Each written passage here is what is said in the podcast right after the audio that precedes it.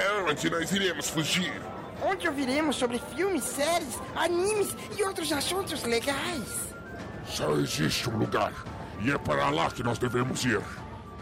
Cidadela Geek!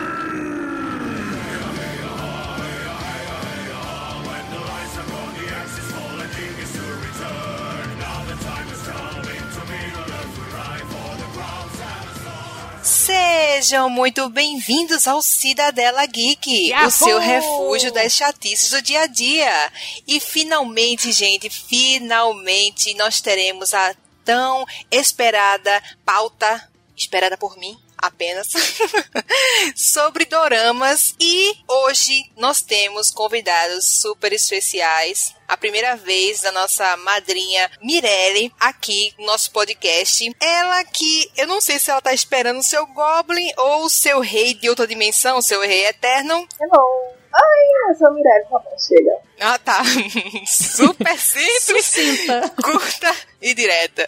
Ok. Nós temos também a nossa fada do levantamento de peso, Pamonha. Annyeonghaseyo, meu povo! Vocês estão bom? Olha, eu vim aqui defender o Juno. Quem não gostou dele, eu não posso fazer nada. Pois é, né? E aquele que, não sei se pra ele tudo bem não ser normal, Dalton. Fala galera, estou aqui hoje, não sou o roxo, hoje eu não mando em bosta nenhuma, mas estou aqui para defender Vincenzo Cassano. Porque, cara, então, K-dramas, estamos aqui, né? Deveria ter o indião aqui também? Deveria? É porque, gente, questura de feature é mil. Mio. E eu, que sou praticamente a garota de fora, mas tô dentro, Michele Barbosa Arroxi Nana. Então, galera, para iniciar o nosso cast do dia, primeiramente eu venho perguntar para o Dalton nossas redes sociais, nosso padrinho, Dalton. Diga aí nossas redes sociais. É muito fácil, é muito simples, acessa lá no Twitter, o arroba Cidadela Geek Pod e no Instagram também, arroba Cidadela Geek Pod. Nos mande recadinhos, sinais de fumaça, interaja conosco, manda canelada. Teve uma gravação sobre John Wick que a gente nem sabia o nome do, né, do mafioso, e aí o nosso ouvinte Adrian mandou, falou, pô, como vocês não sabiam o nome do cara? Participe, interaja, mande essas mensagens, elas são importantes para fazer o podcast se tornar cada dia melhor. Mas caso você queira nos doar ricos dinheirinhos, fala assim, pô, por que não doar dinheiro para esse podcast para fazer ele ficar ainda melhor? Acesse padrim.com.br barra Cidadela Geek e assim como a Mirelle e várias outras pessoas, apoie o podcast, faça ele crescer e você pode participar de gravações. Ah, mas eu não quero acessar o Padrim. Cara, acessa lá no picpay.me barra Cidadela Geek, doa de um real a um milhão. Se for um milhão, a gente busca na sua casa, não importa onde você mora, a gente busca. Com certeza, nós temos aqui nosso time de mafiosos para ir lá na sua casa buscar um milhão.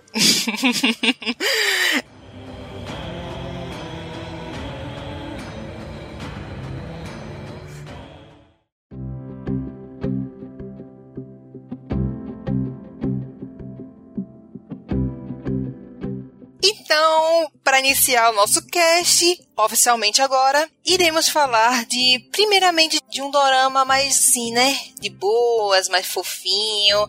E a nossa primeira indicação do dia é My Olo Love. Ele é um dorama do, de 2020, do ano passado, e ele tem apenas 12 episódios. E ele é muito bonzinho, gente. E a sinopse é a seguinte: é tipo uma história de um triângulo amoroso entre dois humanos e um holograma. Como é que é? Simples assim. E é tipo assim, a personagem principal, ela meio que recebe um óculos, que ele era tipo de última geração, e ela acaba colocando pra ver o que é que acontecia e ela acaba vendo esse holograma, acaba que ela acaba se apaixonando por ele, mas que fica aquele negócio, né? Acaba que o holograma é a cópia irracional de quem o criou. Ele acaba criando uma cópia dele sem perceber, entendeu? Tipo, ele é super amoroso, ele é feito para se fazer companhia e tal. O total oposto de quem o criou. Vamos lá. É, Pamonha, você assistiu esse, esse dorama, o que, que você achou? Eu comecei a ver esse dorama, eu não terminei ainda. Na verdade, eu tô no primeiro episódio. E assim, ele tem cara de ser aqueles doramas bonzinhos. Que você morre de amores, que você fala, meu Deus, eu quero um holograma desse. Ainda mais que eu posso ter o cara dos meus sonhos, eu posso formar o cara ali. E eu, eu senti isso nesse dorama, apesar de eu não ter visto ele todo. Eu senti que é um dorama bem bonzinho. Sim, e o primeiro óculos que ela recebe, né, que ela, que ela testa, ele já vem com o modelo e ela acaba gostando do, do modelo. Ela nem sabia quem era, que era o Nando, e ela simplesmente gostou da aparência dele e acabou ficando por isso mesmo, porque você pode mudar a aparência do, do holograma a seu gosto. Mirelle, o que você achou desse, desse dorama? Eu lembro que, na verdade, ele criou como se fosse a melhor versão dele. É era algo que ele queria que ele fosse, mas ele acabou criando um holograma para poder transmitir essa mensagem. Então, assim, eu achei muito fofo, porque é maravilhoso. Esse é maravilhoso. E dá vontade de assistir novamente, porém tem outros na minha lista. E quase que assisto novamente, mas vou segurar? Assim, como eu não, não consegui assistir a tempo da gravação esse daí, eu queria entender. E aí a Michelle, que é especialista no ramo dos K-dramas e doramas, vai me explicar. É uma Hatsune Miku da vida que nunca existiu, mas tem um holograma lá. A pessoa é uma série, tipo assim, sei lá, está se passando no ano 2100. É uma coisa futurística ou é como se fosse nos dias de hoje, só que a pessoa tem um óculos de realidade virtual? Qual que é a, a parada? Então, é atual. É um cara que acaba criando esse óculos de uma realidade virtual tipo, como um novo projeto da empresa dele. E, tipo, é bem interessante porque a atriz principal, a personagem principal, que é a Sonyon, ela não muda a aparência do olho porque ela tem uma coisa chamada cegueira facial. Ela tem essa. É tipo uma. Eu não sei se eu posso dizer que é uma doença, mas ela, ela é uma deficiência. Ela tem essa cegueira facial, ou seja, ela não consegue enxergar o rosto das pessoas. E tipo. Olha, queria falar não, mas muita gente deveria ter essa doença aí, porque ia facilitar muito na hora do, dos crush, né? Na verdade, eu acho que tem gente que tem, porque pelos contatinhos, vou te contar. Você não fica me expondo assim, não, tá? Você fica na sua. Eu não queria contar teu passado, não, irmão. Nove histórias sobre Lidiane Pamonha. Melhor não. E uma coisa interessante é que, como o, o Dorama re, é, retrata essa cegueira facial, de uma forma. É, eles retratam de uma forma bem interessante, porque antigamente é, mostrava isso de uma forma bem grosseira, tipo, é, de a pessoa não conseguir nem ver a cabeça do, da, do, do, personagem. Mas no dela, nesse, nesse dorama, tipo, é bem sutil. É como se ela não visse a expressão facial em si. Ela consegue ver, é, escutar a voz e tal, e saber quem é, mas só não pelo rosto. O holograma ela conseguia ver, tipo, ela acaba se encontrando com o criador do holograma, porém ela não conseguia associar a imagem dele com o holograma porque ela não conseguia enxergar a imagem dele. E tipo, eles acabam né, se envolvendo assim e tal.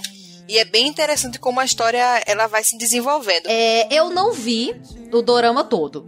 Mas no primeiro episódio, para uma pessoa que já é calejada de dorama, ela já consegue saber mais ou menos quem são os bonzinhos e quem são os vilões. O Chansu, do 2PM, ele, ele é o vilão? Podemos falar que ele é um cara mal? Porque ele tem aquela pinta do cara malvadão dos doramas bonzinhos. Sim, ele tem uma pinta do cara malvadão da história mesmo. Então ele fica... Acaba... É, fica, fica uma coisa bem.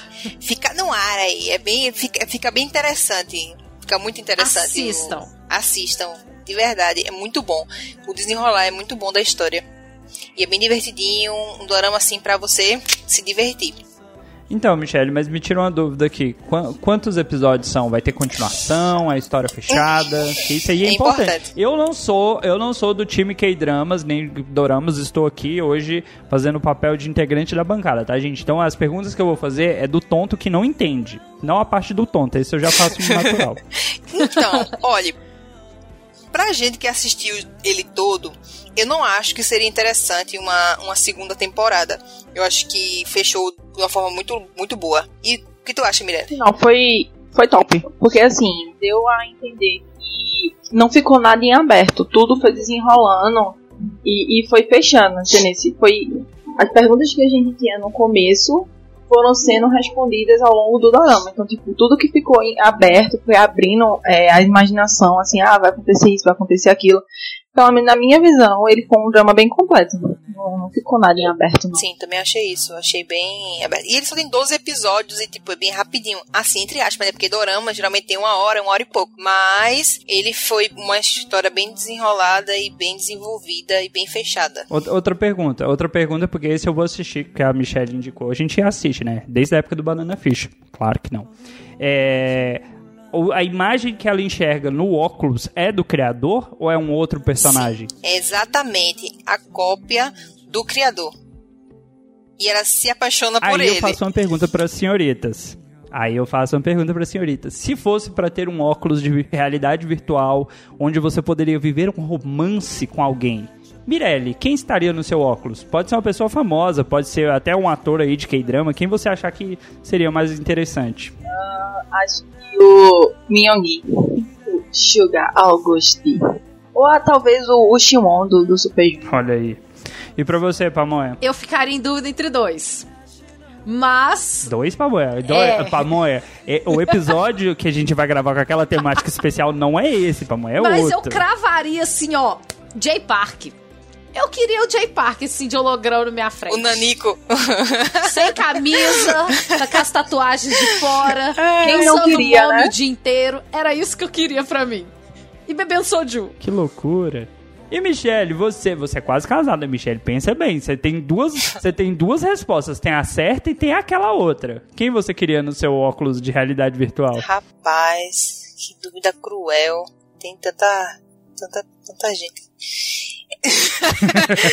Enfim. Eita! Mas sei lá, acho que eu escolheria o Kinamju do BTS.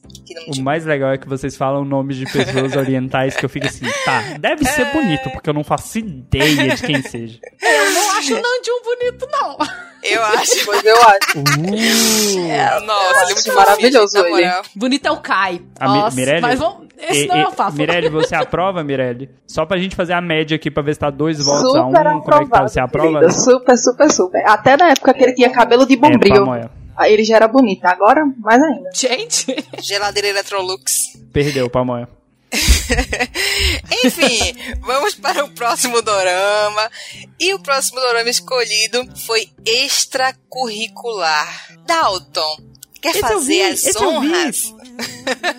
Vamos lá, vamos lá. Sinopse bem simples e bem direta. É, é uma série onde existem pessoas que estão envolvidas com a prostituição. Na série não fica explícito se é uma, um acompanhante, né? Se é uma pessoa que de fato vai lá para os finalmente. E quem meio que gerencia a parada, que dá a segurança, é um adolescente. Tipo, Assim, ele não é uma criança, mas também não é um adulto. E vai mostrar que ele estava indo super bem no seu projeto de vou ganhar dinheiro, vou mudar de vida, não estou prejudicando a vida de ninguém, entre aspas.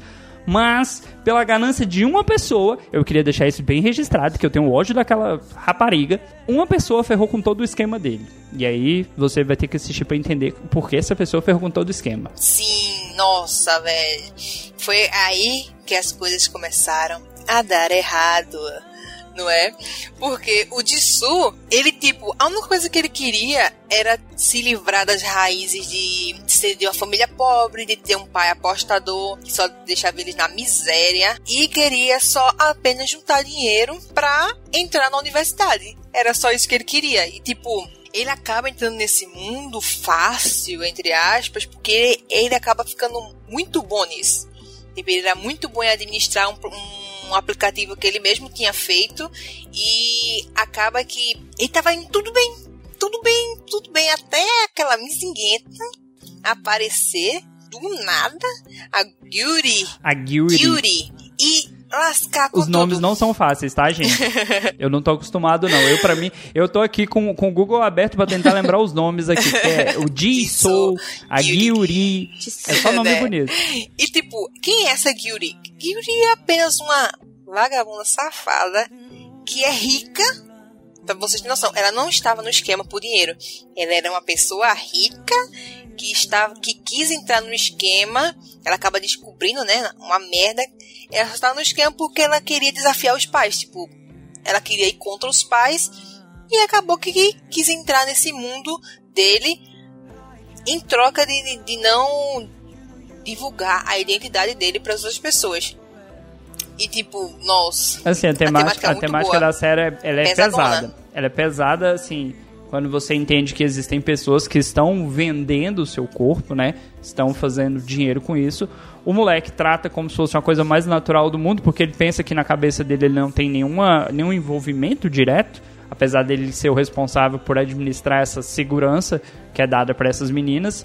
E, assim, é- é- entra muito nesse aspecto do cara que acha que ele só tá fazendo uma coisa ali sem mal nenhum pra ninguém e dessa maluca da Gilly que acaba se envolvendo pra se livrar da família, pra chamar a atenção da família, porque é uma garota rica que não tem preocupação com nada e não tem atenção da família. Ele não tem família, né? Ela tem família, mas é como se não tivesse. E aí fica essa dualidade. Eu, eu já deixo claro que eu não gosto da Gyuri. Eu, no primeiro momento que ela apareceu, eu falei, essa menina é uma praga, ela não, não presta. Mas o que os pais dela fazem com ela é uma tortura psicológica que faz com que ela desconte nos outros. Ali meio que pra mim justifica ela tá fazendo tudo com esse cara. Ele não tinha culpa, o Dissu. Ele não tinha culpa. Mas o que os pais dela, igual aquela cena do café da manhã, ela queria comer as mesmas coisas e os pais dão um trem verde pra ela comer. Parecendo o vômito do exorcista. Pra forçar ela a ser uma pessoa magra, porque os pais são donos de uma JYP da vida. Então, ali eu vejo ela como uma pessoa também fodida da cabeça, que tem pais, mas ela acaba não tendo os pais igual o Dissu. O não tem, porque os pais tocou foda-se pra ele e tchau pra ele. E a mesma coisa dessa menina, só joga ela e fala: ah, vai fazer isso daqui enquanto os dois ficam preocupados só com o entertainment deles. Então, ali meio que os dois são a mesma coisa, só que de polos diferentes. Um é muito rico e outro é, é muito pobre. Sim. pena deles, do- de todo mundo lá, porque é óbvio que todo mundo tem um- algum tipo de problema psicológico. Aquilo é óbvio que é consequências das coisas que viveram. Então todo mundo acaba se lascando, a- os atos que, que eles fazem, tudo é referência daquilo que eles sofreram. Então eles meio que tão só estão reproduzindo aquilo que é, é meio que é pra chamar atenção, né? Assim, é, eu, eu posso dizer como professor que eu já vi muito disso, sabe? Aquele aluno que tem uma vida maravilhosa, que tem, assim, entenda vida maravilhosa não questão de relação familiar, mas uma vida financeiramente muito boa, nunca faltou nada, que faz a- as coisas somente para ter a atenção dos pais. Tipo assim, toca o terror para ter a atenção dos pais. Mas também já vi o outro lado, que é daquele aluno que não tem nada, que tá se esforçando, tá se matando para talvez ter uma vida mais digna. Então, assim, a série ela vai tratar que, que o disso é ele tá tentando mudar de vida, apesar de novamente ele tá fazendo a parada mais errada. Ele é um ele é um agenciador ou cafetão, se você pre- preferir, né? A palavra mais correta seria essa. Sim, acaba acontecendo muitas coisas estranhas depois, né? E quem e recomendo muito vocês assistirem, porque aborda muitas temáticas interessantes, né? Que a gente já comentou aqui. E vale muito, muito a pena. Muito a pena de verdade. E acaba acontecendo muitas outras coisas também durante o, a- o a série. E, e esse dorama aí, eu não vejo como nem a Gyuri, nem como o Jisoo como os mais filhos da puta dali. Eu vejo como o namorado da Minhê.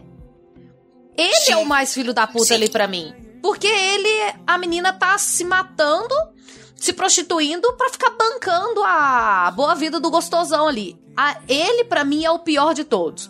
Mesmo ele tentando se retratar no final, pra mim, não dá pra passar pano pra ele, não. É. Não dá pra passar pano de jeito nenhum pra aquele cara safada. Ela se mata, ela é tipo totalmente dependente emocional dele. Por isso que ela faz isso. E tipo, parece que nunca é suficiente, nunca nunca tá- nunca tava suficiente Pra ele ela fazer o que ela fazia, entendeu? Uhum. Bem, Bem bem, tenso. Mas aí, vamos lá que tem uma personagemzinha, né? Que é a Mihui. Pelo menos eu assisti dublado ela, pra mim se chama Mihui. Que é aquela outra que tá envolvida no rolê que talvez não precisasse. Porque, de novo, que o relacionamento ali é um relacionamento escolar. Já vi gente que roubava dinheiro dos pais, que fazia coisa pra bancar com os colegas. E a Mihui, ela é essa personagem que ela se prostitui pra ter dinheiro pra bancar o namorado, que é um vagabundo. Isso. É, é a Mi, é Mihê. Eles traduziram como Hui, Hui, mas é Mihei. Então, mas é ela que a gente tá falando. Que o pior de tudo é o namorado dela. Que faz ela de gato e sapato, ela se prostitui para poder bancar os gostos dele. E ele continua pisando nela. Sim, como se nada estivesse acontecendo, que era. tá fazendo mais do que a obrigação dela, né? Uhum. E lembrando que ela é de menor. Sim, sim. E. Todos são Bem pior. É, né, na verdade, a maioria da, da- deles são menor de idade, né? Do, do que tá envolvido no, no, no trabalho. Uhum. Mas assim, levando em consideração que é a série é uma série oriental e essa temática oriental pra eles, questão da, da sexualidade, eles tratam de uma forma diferente. Vocês acham que as meninas eram acompanhantes ou era vucu vucu, vamos ver e bola pra dentro? A segunda opção. É, exatamente. Porque eles chamam de namoro compensado. É. E a gente sabe que namorar não é só beijar na boca. Namoro não compensa. Ah, não, pera, eu, desculpa, errei. Mas é bem isso aí. E também teve um- uma outra coisa que desencadeou, né? É, ele se juntar com a, com a Gyuri e tal. Foi que o pai dele achou a grana dele, né? Culpa de quem? Culpa de Culpa quem? de quem? Da Kyuri. da Gyuri. Tipo, nossa. Depois que quando aquela cena aparece, velho, nossa. Muito Imagina assim, ouvinte. fico, velho. O cara tinha lá uma meta, vamos pôr que a meta dele fosse 10 milhões. Uma meta. E aí o cara já tinha arrecadado, sei lá, 6, 6 milhões. Ele falou assim: não, mas esse trabalho mais X tempo, vou ter meu dinheiro. Entra a Guilty como uma pessoa que acabou descobrindo o esquema dele, acabou descobrindo aonde o trouxa guardava dinheiro, porque tinha uma foto do dinheiro, né? Coisa básica. E simplesmente por conta de um vacilo dela, o pai dele, que um dia vai na casa dele, vê aquela casa uma zona, meio que começa a mexer nas coisas, ele encontra o dinheiro e leva tudo. Simplesmente o cara leva tudo, não deixa uma moeda. Ainda mata o bichinho dele. Isso aí foi sacanagem. Né? Sacanagem, não de propósito, bichinho. mas ele mata. E por Muita conta sacanagem. desta filha da puta, porque, gente, você vai assistir, você vai ter raiva dela. Porque ela tenta ajudar, mas faz, quanto mais ela tenta ajudar, mais ela ferra o disso. E ele perde tudo. E aí é aquela coisa, reiniciar, é zero. Só que a partir daí é só merda que É acontece. só ladeira abaixo.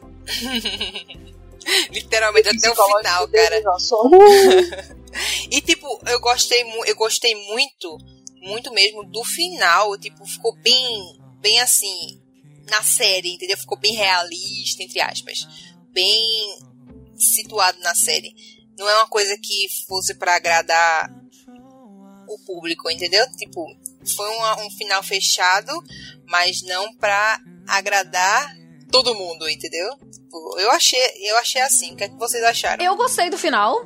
Pra mim, tinha que ter um finalzinho assim. Tem gente que tá esperando a segunda temporada, mas eu acho que pra mim não precisa ter uma segunda temporada, não. Ali fechou direitinho, do jeito que, que eu esperava que ia acontecer mesmo. E pra não dar spoiler, eu acho que o final ficou top pra mim. Pra você, Mirelle. Pensar direitinho e tal, eu vi que realmente foi, era, tinha que ser aquele final. Porque, tipo assim, eu vi muita gente no. Assim que saiu a série, eu não assisti. Nana que ficou no meu pé pra assistir eu só fui obrigada a assistir. Mas assim que tava saindo, eu vi o pessoal no, no Instagram comentando: Ah, eu quero uma segunda temporada, eu preciso de uma segunda temporada e tal. Mas eu realmente eu acho que precise. Acho que ficou top, ficou muito bom assim. Final, zero defeitos. Sim. Então, é, concordando com a maioria aí, de fato eu acho que não tem a necessidade de ter uma continuação, até porque a continuação seria muito confusa de como que eles sairiam daquela situação a qual a série acaba.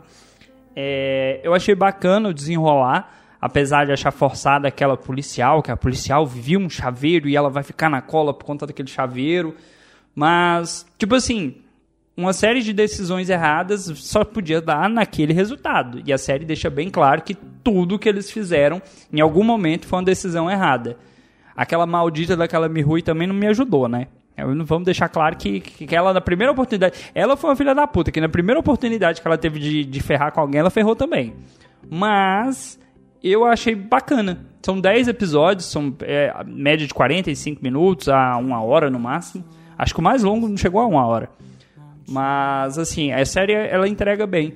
É, como eu tinha comentado com, com a Pamonha, a, a apresentação dos personagens ela é bem caricata. assim, nesses K-dramas. Eu assisti dois, no caso. Eu achei bem caricata, assim, eles bem exagerados no gestual, mas eu acho que isso é a nossa visão de, de ocidental da forma como o oriental representa. Então, talvez no começo seja estranho. Você pega pra assistir essa série que vai tratar da questão de sexualidade e não tem nada de sexualidade na série. Não tem nada.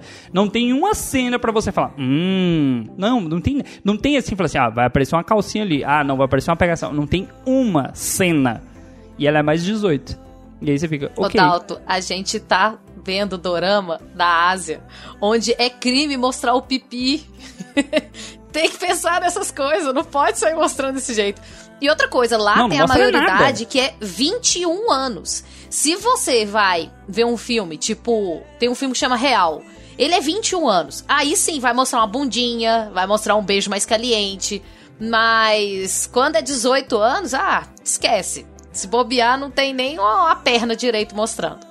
Amigo, a Malhação tinha mais putaria do que essa série. E olha que essa série é mais de 18. E assim, é, mostrar o, a, o- essa cena, essas cenas que tu tá falando, ó, mas eu acho que é mais a questão psicológica, porque né, à toa que no começo eles falam, é, se você tá com algum problema psicológico, por favor, é, fale com seu professor, amigo, família e tal, e tal, e tal, procure uma ajuda psicológica.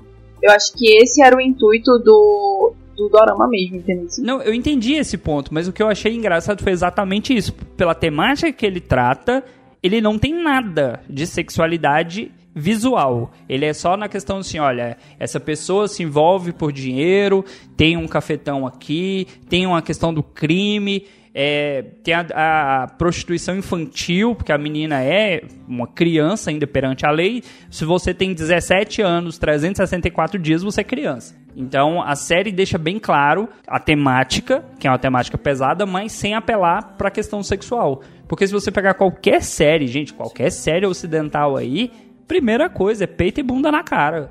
Não importa. Ah, não, é 18 anos? Vai ter putaria. E nesse caso, não. É simplesmente você pode assistir com a sua mãe que não vai ter putaria. Nenhuma. Nenhumazinha. Nada. Se o extracurricular tivesse sido gravado por alguma empresa ocidental, ia ser uma mistura de presença de Anitta com ah, Bruna Sufistinha. Só que, como é asiático, não, não mostra. E vocês que estão ouvindo a gente, tem muitos doramas que é romance, igual o Olo, e você fica os 16 episódios esperando um beijo entre os personagens principais e não vai acontecer. Isso é a coisa mais normal do mundo. E outra coisa que eu queria comentar é que o Dalton falou que ele acha a atuação asiática muito forçada. Só que quando você vira a chave e você fica acostumado a ver só coisa asiática, igual eu estou ultimamente, na hora que eu vou pegar um filme, sei lá, um Transformers, vou pegar uma novela da Globo, eu acho aquilo dali já forçado. Eu acho mais forçado do que Bollywood. Então é é questão de perspectiva. Exato. E eu achei muito que aquela Myung-Hee tava atrás do, do, do tiozão. E é isso, minha gente.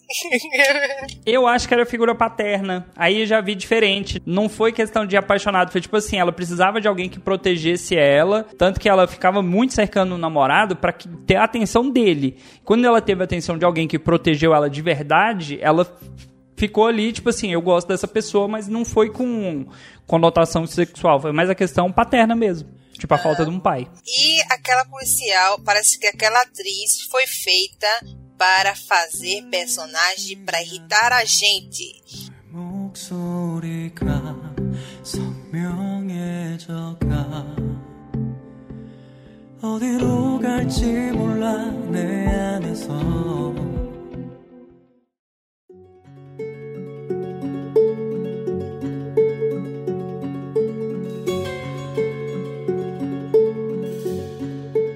E puxando o gancho, ela está onde? No nosso próximo dorama. Que todo Ela mundo mesmo? vai amar. Ela mesmo? mesmo, é Caralho, eu ela. fiquei muito naquela. Será que é ela, velho? Tá muito a cara dela. Ela, velho. E É. nós iremos falar do nosso amado Vincenzo Cassano, nossos cinco colheres. Lidiane, quer fazer as honras? Ai, com todo orgulho no coração. Vincenzo conta a história de um consigliere, que é o chefe da máfia italiana, que ele perde o pai no primeiro capítulo e ele resolve sair da Itália e ir para Coreia buscar uma fortuna de ouro que tem escondida debaixo do prédio Plaza. Gilson Plaza. Gilzan Plaza. E no meio dessa confusão tem a Babel, tá, a Babel, que é uma farmacêutica, que está querendo comprar essa ala, essa área do Plaza para construir a Babel Tower. E ali nisso começa uma treta entre o dono da Babel e o Vincenzo. E eles querendo aquela área ali e começa com umas coisas mais pessoais também. E aí vem a, a advogada lá, que sempre eu esqueço o nome dela. Que ela começa sendo de um lado, ela vai pro outro. E assim, é só alegria nesse dorama. Até o último episódio. Pelo menos pra mim. Cara, eu nunca imaginei que eu fosse me divertir tanto com uma obra oriental, porque de novo, não é o, no- cara, eu não assisto isso. Eu assisto coisa de nerd, anime, ficção, mas cara, dorama, K-drama, novelinha, novelinha, maluco, não é pra mim. Só que é tão engraçado e tão tonto às vezes, meu Deus, como tem cena tonta nessa série. Mas é aquele tonto que você tá apegado na história e você quer entender aonde que vai dar que você ri. Você simplesmente ri, porque é tão idiota em alguns momentos. Cara, por que que fizeram isso? Porque o protagonista, o Vincenzo, ele, ele é sério. Ele não esboça sorriso. Eu acho que em 20 episódios, se ele sorriu umas duas ou três vezes, foi muito. Ele tá sempre com a cara de, vou peidar, tá? Não me olha não, eu vou peidar. E a maioria das vezes o sorriso dele é de deboche. Sim. Não é um sorriso de alegria, é um sorriso de deboche. E aí, Miane, o que, é que você achou desse dorama? Eu ainda não terminei. Mas eu já vi muito, muito, muito, muito spoiler no. Como é o nome? No Instagram, assim que tava saindo, que ele tava muito, muito famoso. Então, assim, qualquer canto que eu entrasse tinha spoiler. Então, eu fiz, eu não vou assistir, porque eu já tenho muito spoiler. Eu fui obrigada novamente a assistir. Muito obrigada, Nona, por ter me forçado. É muito bom. Maravilhoso. É, e tipo, o nome da advogada é Chayon. Tipo, ela é muito louca, cara. Tipo, eu, não, eu vejo uma personagem, tipo. é pra você rir mesmo desse, desse dorama, porque ele é muito, muito extravagante, tá ligado? Ela é super inteligente, mas também ela é muito louca. E isso torna muito engraçado o dorama. Tipo, é um yin yang, tá ligado? Tipo, Vicenzo todo sério e tal, e ela toda louca. Tipo, muito, muito, muito bom, velho. Nossa. Foi um dos, um dos últimos doramas que eu assisti que foi bem divertido. E foi por isso que eu indiquei ele pra gente assistir, pra comentar ele hoje. É, Vincenzo é um dorama que, ao mesmo tempo, você tá passando raiva, você tá puto de raiva e você começa a rir. Ele tem um- uns altos e baixos muito grande. Ele sabe o momento que você tem que cortar aquela cena e vir com uma coisa mais calma pra você poder rir, Pra depois subir de novo com a tensão. Inclusive, eu, eu acho que esses números estão errados. Mas eu acho que ele já ganhou cinco prêmios nas premiações dos doramas. Eu sei que ele já ganhou como melhor dorama do ano. E o Song Joong-ki ganhou como o ator do ano também. E eu acho que ele ganhou mais três prêmios com uma outra. com umas outras categorias. Então, é um Queria dorama só muito. fazer uma observação bom. aqui. Sim. Desculpa, Palma, te interromper, porque a Débora, que está acompanhando a gravação, se você é ouvinte, pode acompanhar as nossas gravações todas as quintas-feiras, geralmente entre 8 e meia e 9 horas. E ela tá falando mal dos pombos. Inzaghi. Meu amigo, como você ousa falar mal do. Izag? Ele tava lá, ele salvou o Vincenzo. Ele você salvou o tem, Vincenzo tem noção que ele Exato. salvou. E aí o ouvinte fica assim, um pombo? Eu tô Você só vai descobrir assistindo. Mas voltando aí como a Pamanha falou da questão da premiação, eu acho que a série pegou muita gente pela parte da comédia.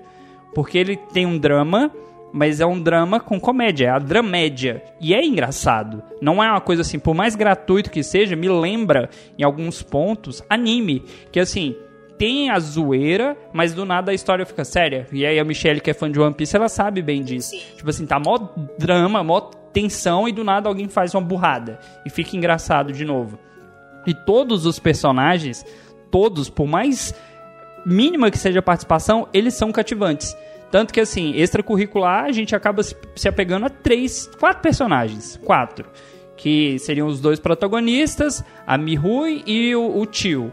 Só que aqui não, todos os personagens conseguem ganhar destaque na, Não, na, na série inteira. Exceto aquela assim, miserável, daquela advogada, bailarina. Da de bailarina. Ah, até ela. Ela é escrota, mas ela tá lá pra ser escrota. Não, ela não dá pra passar pano pra ela, não. Porque ela é uma praga. Nossa, ela. Ela foi a única pessoa que me fez ter ódio ali naquele dorama. E olha que o Jan Han So, que é o dono da Babel, ele não me fez ter ódio. Inclusive, eu amei o plot twist com ele. Eu fiquei assim, não! Exato, eu achei muito top, cara. E aquela cena, cara, do. Do Vincenzo fazendo terror. Cara, eu ri tanto, tanto, tanto, tanto, tanto. Ele se fingindo que gostava daquele, daquele outro cara, velho. Nossa, Ai, gente, é muito. Ele andando de andando cavalo com o cara. E, e, o- e aquele lencinho voando. É, e ele quer. Ali ele entregou. Entregou. eu ri muito. Eu ri cara. muito da cena dele como xamã. Eu Sim. não estava preparado para aquela cena. Nossa, perfeito. Aquela cena ficou maravilhosa. Gente, tem que avisar que tá tendo spoiler. Como esse foi o que de fato eu assisti com mais atenção, eu vou comentar alguns momentos aqui pra cativar o ouvinte. A série começa mostrando o Vincenzo na Itália conversando com um chefe de uma outra família que meio assim, uma treta ali, rivalidades de família, de máfia e tudo mais. E mostra ele simplesmente destruindo o vinhedo do cara, tocando fogo em tudo, aquela coisa louca. E aí ele volta, né, pra, pra Coreia pra pegar o dinheiro, né, esse ouro que tava lá, que ele sabia onde tava, que o dono do ouro tinha morrido. E aí a gente vai descobrir depois o que, que aconteceu. E dali pra frente é só merda. Porque neste é, prédio, né, onde está o ouro, só mora maluco. Sim. Só tem maluco. Você tem um chefe de cozinha que paga de, de chefe de cozinha italiana que não cozinha nada com nada. Você tem dois monges que um monge só sabe peidar e ficar. Hum... Você tem uma maluca que brota no escuro do nada e fica bisbilhotando os outros. Você tem o, o pessoal da lojinha de penhores também, que são outros malucos. E conforme vai passando os episódios, cada um desses malucos que é te apresentar no começo tem uma habilidade. Eu achei isso demais, cara. Todo mundo ali é foda de algum jeito. Só que todo mundo no começo é muito tosco. Tanto que o terno do Vincenzo é, é destruído no, Sim, segundo episódio, no primeiro episódio. Naquilo que eles escondem, mas são péssimos naquilo que, naquilo que ele tá colocando por cima pra esconder. Foi ó, terrível. Mas assim, eu tenho um jeito de convencer as ouvintes, as ouvintas, é, a ver Vicenzo também. Gente, tem o Octequion. Simples assim. Mais uma geladeira Electrolux Oh, aí, ó, Deus. espalhada na Coreia. Tem o Octequion. Oxi. Olha, eu queria falar, não, mas o rapaz é bonito, hein? Ah, Mas assim, eu não sei, pouco. é padrão. Vo- Você, você, Pamonha, que eu sei que você, você fala assim, fulano, aí chega pinga, che- chega goteja. Quem entendeu, entendeu. É, é padrão esses caras ter cara de adolescente, porque pra mim todos eles têm cara de adolescente. Nenhum parece assim, esse é adulto de verdade. Porque o cara é bonito, mas não é aquela aparência assim, vai dar um senhor. Ele, ele, quando ele ficar velho, vira maracujá de gaveta. Isso é- a conversão é essa, não é? Assim, vamos falar do Octequion. Ele tem 33 anos. Então ele não é um senhor, ele é um jovem. Então todos têm. Tem uns que tem as caras mais. mais. afeminadinhas, mais bonitinha, que é os menininhos novinhos do K-pop. Mas é mais do asiático mesmo. Ele do nada, ele vira, aí acabou. Aí ele vai ficar com cara de velho mesmo. Mas até um certo ponto é carinha de novo, é o. É, é aquela carinha de, de skincare. E eles são bem assim. Do nada, envelhece. Mas tudo tem cara de jovem mesmo. Eu não acho que o Tekion tem cara de novinho. Eu acho que ele tem cara de um, ca- de um adulto de 33 anos. Sim, também acho. Ele tem uma cara mais madura, mas com um maduro conservado, né? Tipo isso. Uhum. Porque o padrão E de idade uma- para pessoas de 30 anos é diferente, porque tá mais acostumado com séries é, ocidentais. ó, ori- é, ocidentais. Ah, querendo ou não, as pessoas é, orientais, elas têm o. Principalmente coreano, tem o, o cuidado maior com a pele e tal. Então, provavelmente é muito difícil você achar uma pessoa muito velha. A pessoa pro- não aparenta ter aquela idade, só que a gente já tá acostumado. Então, pra gente, ele, essa pessoa tem. Por exemplo, ele tem 32 anos, 33 anos na cara, então a gente acha que ele tem. Mas O padrão oriental é jovem até os 50. Entenda jovem, tipo, chegou 18, é tipo vampiro. Para de envelhecer, vai até os 50. 51, maracujá de gaveta. Vira é, senhor É. Miyagi. Mas tem umas velhas de a 50 bagaceira. anos aí que tá muito inteiro. Sim, tem. Que Você olha e você fala, não tem 50 anos não, gente. O cara tem 50 anos. Michele respondeu um tem aí, agora chega salivou. E tem. Caramba, que medo. Mas voltando, voltando um pouquinho pra série, é, eu achei interessante o seguinte: quem começar a assistir vai ver que o foco vai ser a questão do ouro. Do nada, eles meio que esquecem essa parada do ouro e focam na Babel. Aí é Babel, Babel, Babel, até quase no final da série, intercalando com ouro. Mas tem um, um meio ali da série que eles meio que dão uma esquecida nisso e muda o foco. Fica parecendo, tipo assim, o Vincenzo esqueceu que tem a porra do ouro lá que vale bilhões. E ele, não, vou ajudar essa galera. Isso no começo é meio de graça. Fica meio jogado isso aí. Mas mais pro final vai ficando bacana. Uma coisa que eu, eu, assim, particularmente não gosto, mas eu peguei mais pela comédia, é o fato de que ele sabe tudo e ele consegue resolver tudo. Porque ele não se machuca. Ele não se machuca. Você não vê o, o Tomar fazendo. Ele tomou um murrão no nariz e sangrou. Você não tem, assim, é- essa situação que ele vai machucar o Belo Rostinho. Mas eu acho que é porque a série quis botar ele como princesinho ali, o lindinho maravilhoso, Sim, que pode tudo claro. e faz tudo. E, E ele tipo, faz. ele tem toda, toda essa, essa trama do, do, desse dorama que você acha que vai dar ruim pra ele, mas acaba não dando ruim e você acaba meio que se surpreendendo com a reviravolta que aquilo dá. Tipo, eles dão um ataque e ele já tinha já previsto isso, tá ligado? De uma forma engraçada, mas às vezes você acha que vai dar errado e não dá, e você fica meio que surpreendida com isso. Eu achei bem legal essas reviravoltas. As reviravoltas do, no Vincenzo são boas porque eles começam te cativando com alguns personagens e depois ele chega e fala assim: Não, toma isso aqui desse personagem. Aí você fala: Ah, não, tá bom. Esse aqui pode deixar passar. Aí ele te cativa mais um pouco e te dá outra. É, quem viu tá entendendo do que eu tô falando. É, quem não viu, vê, tá, gente? Depois ouve de novo o, o programa nosso. É, e assim, o Vincenzo é um dorama que é, denúncia, né? Não vou dar spoiler, tá? Mas foi um dorama que eu falei, gente, eu preciso de uma terapia. Eu. Foi aquele famoso meme: entra no carro vadio, vamos pra terapia. Porque eu só chorei com o fim do vilão. Cara, exato. Só com a dele. E eu parei pra chorar. Eu tive que desligar a televisão, chorar de soluçar. E depois de umas meia hora eu voltei e vi o resto. E eu fiquei choramingando mais uma semana. Tanto que o vilão te cativa. eu provavelmente não vou chorar. Eu não provavelmente eu não vou chorar porque eu já vi o spoiler. Então, assim, eu estou contando os minutos para acontecer. Desculpa dizer isso, mas eu estou contando. Tipo assim, as chaves principais eu peguei de spoiler. Então, eu, realmente, eu sei o que vai acontecer. E, eu, tipo, eu sei a sequência para não ter Ana. Mas, enfim, é, não vou dar muito spoiler, né? Mas assim, eu tô assistindo carregada de spoiler e eu tô. Ah, eu tô fazendo, vou fazer uma listinha assim, ah, eu vi spoiler disso, disso e disso, vou riscar. Já, já, já aconteceu isso, já aconteceu isso, falta isso e isso. Estou contando os minutos para acontecer. É isso que eu estou. Está me motivando para terminar de assistir. Ô, ô Mirelle, pra você que ainda não terminou, é, o que, que você tá achando da parte dos vilões? Sem necessariamente precisar citar nome. Você tá achando que tá forçado? Porque, como eu falei, no começo eu achei muito caricato o- o- os personagens. Até a questão do- de ser vilão, hahaha, eu sou mal, igual pica-pau. Eu achei um pouquinho forçado, mas pra você até agora. Porque o final vai, vai ser bacana pra cada um. O, o, o vilão, ah, eu não tô achando tão forçado. Mas ah, eu tô com raiva da, da, daquela quem, galera, aquela nojenta. Da, da dali a gente é Eu- chata. É, ô querido, eu sei o que vai acontecer, eu quero- tô querendo soltar fogos, mas deixa quieto. E tipo assim, tudo que ela faz, caramba, a, a- o jeito que ela dança da raiva, o jeito que ela ri da raiva, ela respirando da raiva. Então assim, eu tô passando pano pro vilão, eu tô passando pano, vou lá, lavo o paninho, enxugo, passo pano de novo. Mas pra ela, por mim, eu enfiava o pano na boca dela e matava ela sufocada. Mas já que a gente não pode fazer isso, vamos esperar. Mentira, Tatiana. Meu Deus. Ó, pra passar, eu não vou passar pano pra ela, mas é justificável porque ela é uma pessoa extremamente orgulhosa. Foi até tava falando pra, pra Mirelle.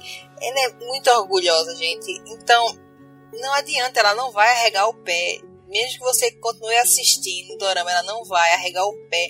Ela vai ficar do lado do presidente até que a morte os separe. Literalmente. Ela é Muito. escrota. Ela é escrota pra caralho. Mas os dois se encontraram no a mulher inferno. vai escalando. Ela vai escalando no nível de filha da putice, que, que no final você fala assim, ah, agora ela vai matar um bebê. Porque só vai escalonando assim, só piorando muito. Mas, como eu disse, o final de cada um eu achei muito bacana. Mas essa parte do Vincenzo resolve tudo, Vincenzo é o James Bond coreano, eu É, né? achei um tem que ser, né? Porque pra poder ficar engraçado também, né?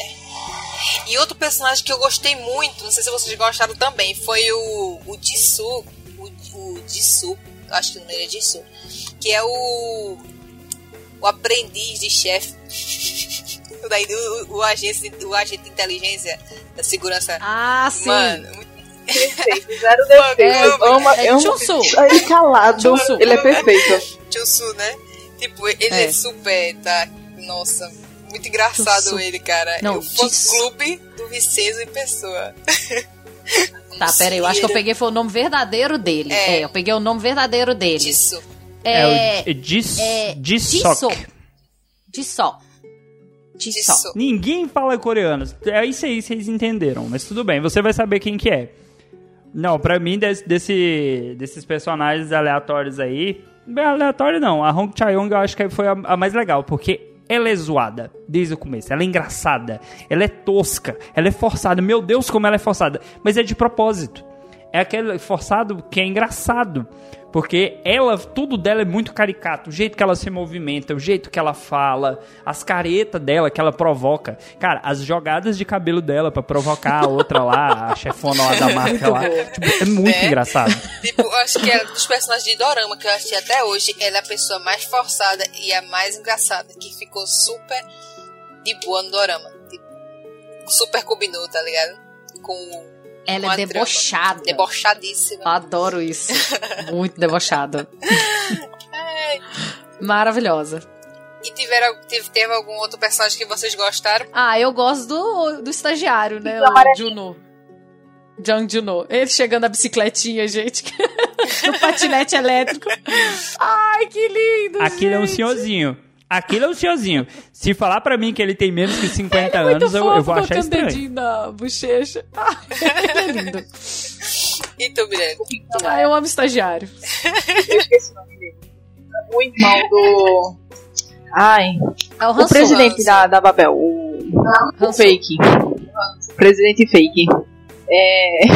Tu, é, Pamonha, tu assistisse Sim, no UK?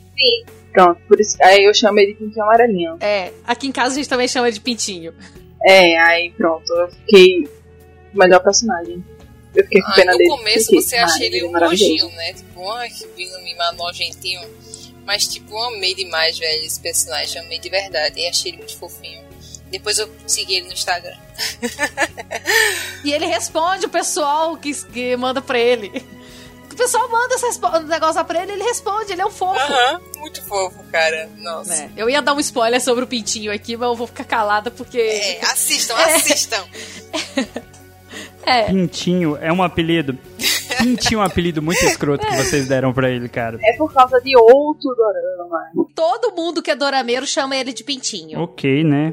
É, vo- vocês que, que são dorameira oficial aí que, que manja. Mas, é, só pra fechar aqui o meu ponto, eu achei 20 anos muito bom. Cara, vale a pena. Você que tem preconceito, você que tá ouvindo esse episódio porque a Michelle que hostou, que se fosse eu você não ouviria, vale a pena. Eu gostei muito. Eu até falei pra minha esposa pra ela assistir, apesar que ela gosta de novela brasileira.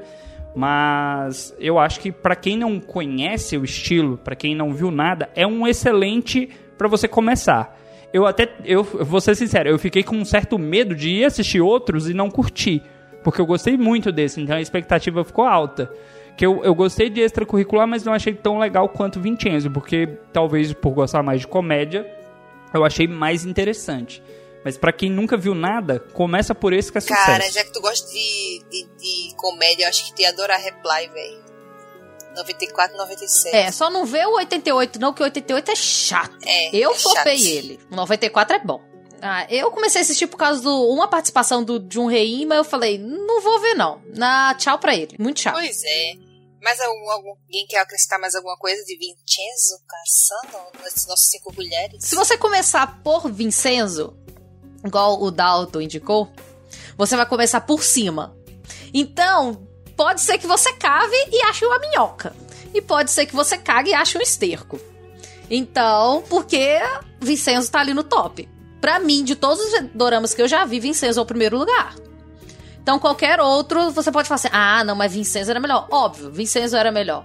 Mas dá oportunidade pra outros também. Comece com Vincenzo e vai enfiando a pazinha ali e catando as minhocas. É, por exemplo, você pode ir caçando com, de acordo com o personagem, os personagens da, do drama. Por exemplo, se você gostou do personagem de Vincenzo, ele faz o dorama, que é Descendants of the Sun. E, tipo, Descendants of the Sun é muito bom também. Tipo, tem uma temática diferente? Tem, mas é muito bom E também. pode ver o filme com ele também, que eu acho que é Interestelar, a nova era. Nova era in- interestelar, é uma coisa assim. Espacial. Isso, É uma coisa assim. Nova era espacial. Tem no Netflix também. Bom, vamos finalizando aqui nosso, nosso cast com nossas indicações. Vamos lá, Mirelle. Qual dorama você indica pra Vou gente? pegar um pouquinho do gancho de Olo. É, vou recomendar A Vida Secreta da Minha Secretária. Ele é perfeito. Ele não é a questão de parecido com o Olo, não é porque é holográfico e tal, mas é porque o personagem principal ele tem a mesma doença da personagem principal, que é, é que ele não consegue reconhecer o rosto. Aí só- também tem um clichêzinho, ele só con- consegue reconhecer o rosto de uma pessoa que é a secretária dele. Aí começa uma confusão, ela. Isso não é nem spoiler porque tem na sinopse. Ela vira.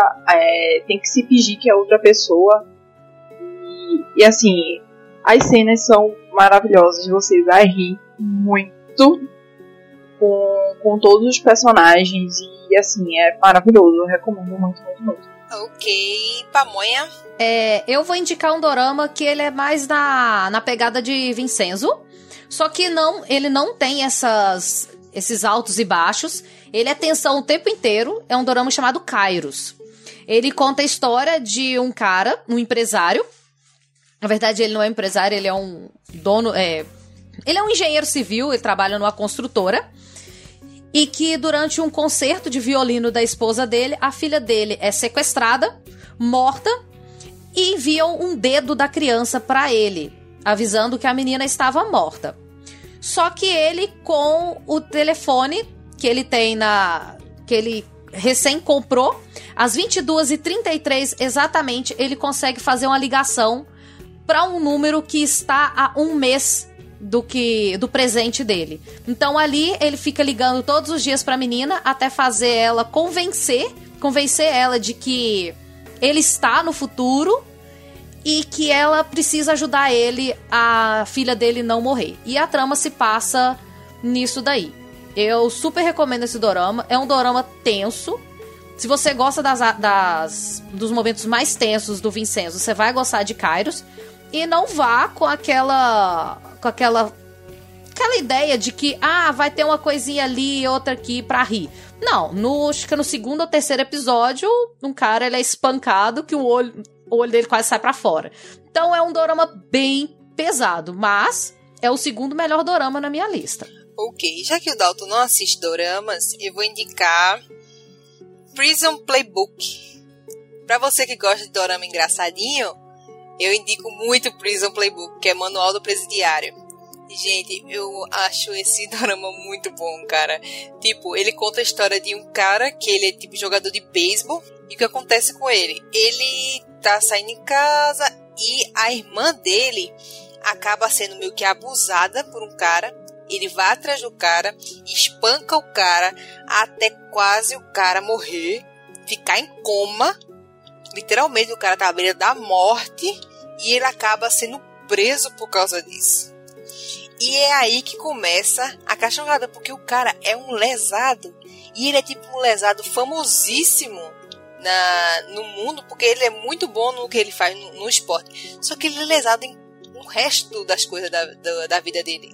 E, tipo, tá ele lá na cadeia e, tipo, a trama é muito engraçada, cara. Muito engraçada. Quem não se apaixonar pelo personagem pancada não, não assistiu Prison Playbook direito. E é um drama que eu assisto que, se você assistir, com certeza você vai rir muito muito. Então, eu queria aproveitar aqui que a nossa ouvinte Débora está acompanhando a gravação e mandou indicações. Então eu vou indicar o que a Débora indicou. Sim, meus queridos, eu confio na indicação dela. Ela mandou aqui pra gente Pousando no Amor. Eu cheguei a ver algumas coisas assim de.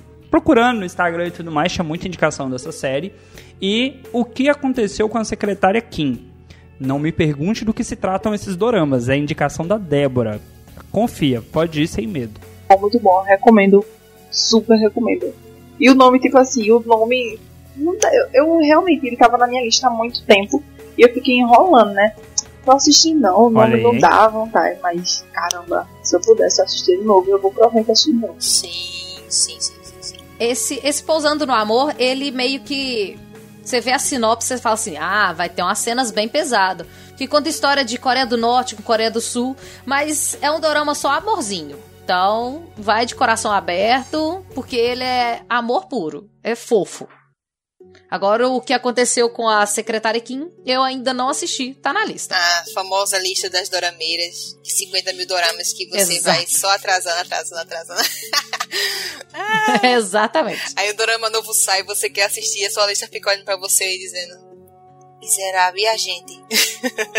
E sai um webdrama ruim pra cacete, mas só porque tem uns caras do Pentagon, você vai Pior lá e é vê. isso. Pois é, Os doramas novos saírem, os antigos estarem na sua lista e você está revendo os que você já viu.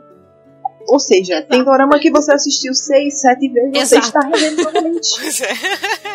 Acontece muito. Sei, acontece muito, acontece muito. e pra finalizar aqui o nosso cast maravilhoso de doramas, Lidiane, você tem. Faça o seu jabá? É, não estou em mais nenhum podcast. No momento eu só estou estudando pra, na UFMG, então eu não tenho tempo mais. Mas vocês me encontram nas redes sociais com Lidiane com Y ou Lidiane Come. E é isso. E Dalton, faça o jabá dos nossos outros podcasts. Procura lá o Universo dos Animes, nosso podcast dedicado à cultura dos animes. Já temos aí seis episódios lançados quando essa gravação sair. Estamos gravando o top 10 animes mais famosos, mais conhecidos aí da galera. Se você ainda não conhece, procura, você vai curtir. É uma bancada bem parecida com a bancada aqui do Cidadela. E temos nossa querida Michelle gravando lá. Nos primeiros ela tá fugindo? Tá, porque a gente só tá falando de anime velho. Mas quando a gente começar a falar de anime de jovem, tipo Banana Fish, ela vai estar tá lá. Assistam Banana Fish. Tô só aguardando vocês assistirem meu Banana Fish, que é muito bom. Enfim, né, gente? Se seu dia está triste, se seu dia está chato, vem curtir os doramas com a gente. Muito obrigado, galera, por ter nos escutado até aqui. E até a próxima. Tchau, tchau. Tchau, tchau! Annyeonghaseyo! Annyeong. Vincenzo.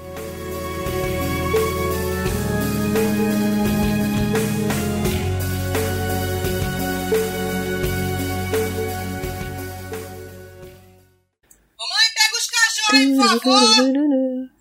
Culpa da pamonha. Culpa toda minha, que cheguei agora porque eu estava vendo pela terceira vez Vincenzo. Vai sair tudo. Vai sair tudo na gravação, meu Deus. No Audacity, eu gritando aqui. Este programa foi editado por Audi Edições.